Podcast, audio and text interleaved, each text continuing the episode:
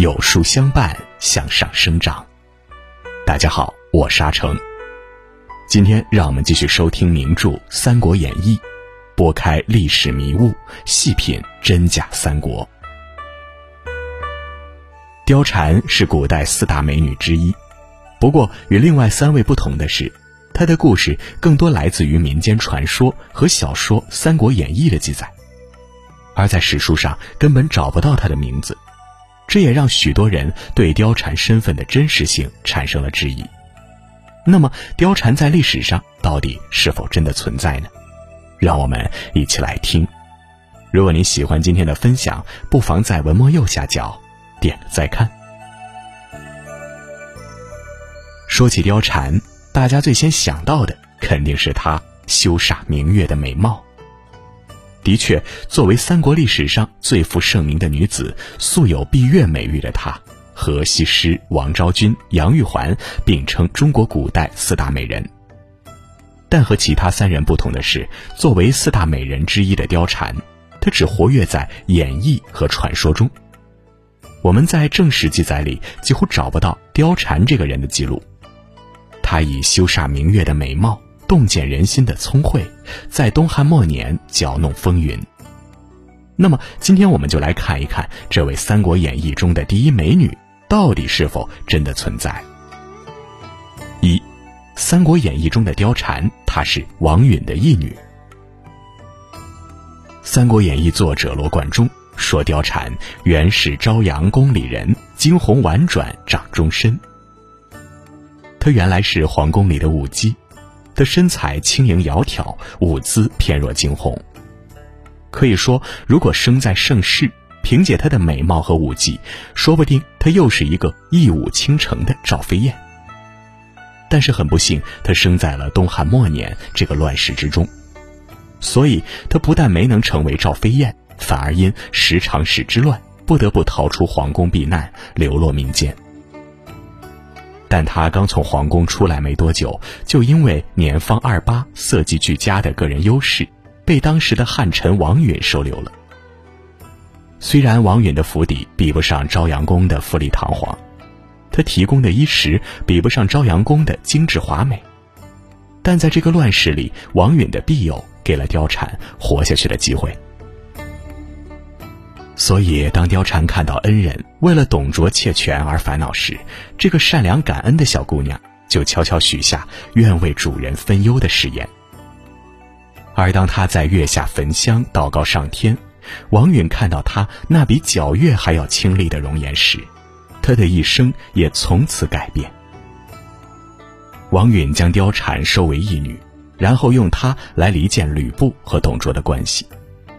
当然，如果吕布忠心不二，董卓用人不疑，貂蝉空有美貌而没有智慧，那么这场连环美人计也不会奏效。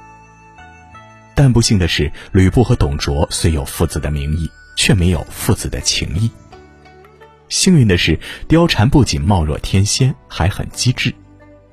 所以在貂蝉嫁给董卓之后，用她的一双含情目周旋于父子二人之间。他误戏吕布，使得董卓和吕布大闹凤仪亭，然后王允抓住机会联合吕布铲除董卓。在那之后，他就一直跟着吕布，直到吕布被曹操杀死在白门楼下，貂蝉的戏份才结束了。可以说，《三国演义》中的貂蝉有勇有谋，有言有志。他撩吕布，诱董卓，配合王允巧施连环美人计。离间董卓和吕布这对父子 CP，最终改变天下大势。二历史上的貂蝉，争斗中的无名者，是非真假无从辨。可比起演义中的好戏连连，正史就显得格外单调了，因为在所有的正史记载中，从来没有提到过貂蝉这个人。在《三国志·魏书·吕布传》中曾记载。卓常使布守中阁，不与卓势必私通，恐事发觉。意思就是，董卓经常让吕布守卫在中阁，日子久了，吕布就和董卓的一个婢女发生奸情，吕布恐怕东窗事发。按说，吕布这么一个勇猛的小将，又是董卓的得力下属，看中一个婢女，完全可以大大方方的向董卓索要就可以了。为什么非得和这个婢女谈地下恋，还害怕曝光呢？原来吕布本来就武功高强，但因为出身平凡，没什么政治资本，在被大军阀董卓看中后，吕布就选择成为董卓的义子。本来这两人是合作共赢的关系，可在那个阶级分明的年代里，董卓根本不把吕布当成平等的合作对象来看。加上董卓本人心胸狭窄且极易暴怒，会经常因为一些小摩擦对吕布大打出手。而吕布虽然敏捷地躲了过去，但这些日积月累下来，这些小仇小怨就成了巨大的阴影和仇恨。所以，吕布为了避免自己和婢女的私情暴露，遭到董卓的打压报复，他就选择先下手为强，联合王允杀死了董卓。而在《三国演义》中，王允先把貂蝉暗地里许配给吕布，再把她明着献给董卓，以此破坏董卓和吕布的关系，最后联手吕布杀死董卓。虽说在整个过程中，演义和正史上的细节记录是有出入的，但因为这段情节都涉及一个女人，而刚好吕布下定决心背叛董卓的原因都是因为这个女人，所以很多人也就据此推论貂蝉是真实存在的，而这个婢女就是貂蝉本人。三，民间传说的貂蝉。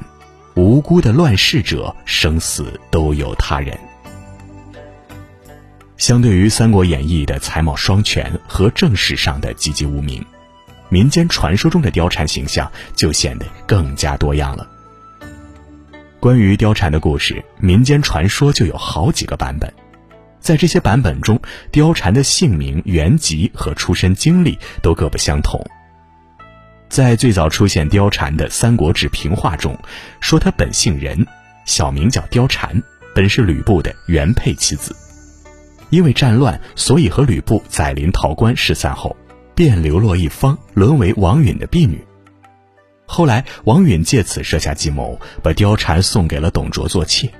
而吕布看到爱妻受董卓欺辱，所以愤而提剑杀了董卓。在这个版本中，貂蝉是无辜受到牵连的平民妇女，她没有倾国倾城的美貌，但却是吕布的娇妻，所以她成了引起吕布仇恨、铲除董卓的工具人。而在著名的元代杂剧《关公月下斩貂蝉》中，貂蝉本姓任，小字洪昌，本是并州九原县木耳村人。她是赵宣宫中的冠冕的宫女。因为她所照管的各种冠冕中有一种冠叫做貂蝉冠，所以她更名为貂蝉。之后，她因为貌美而被王允选中，成了离间董卓和吕布的间谍。但在白门楼吕布殒命后，他就被曹操带回许昌。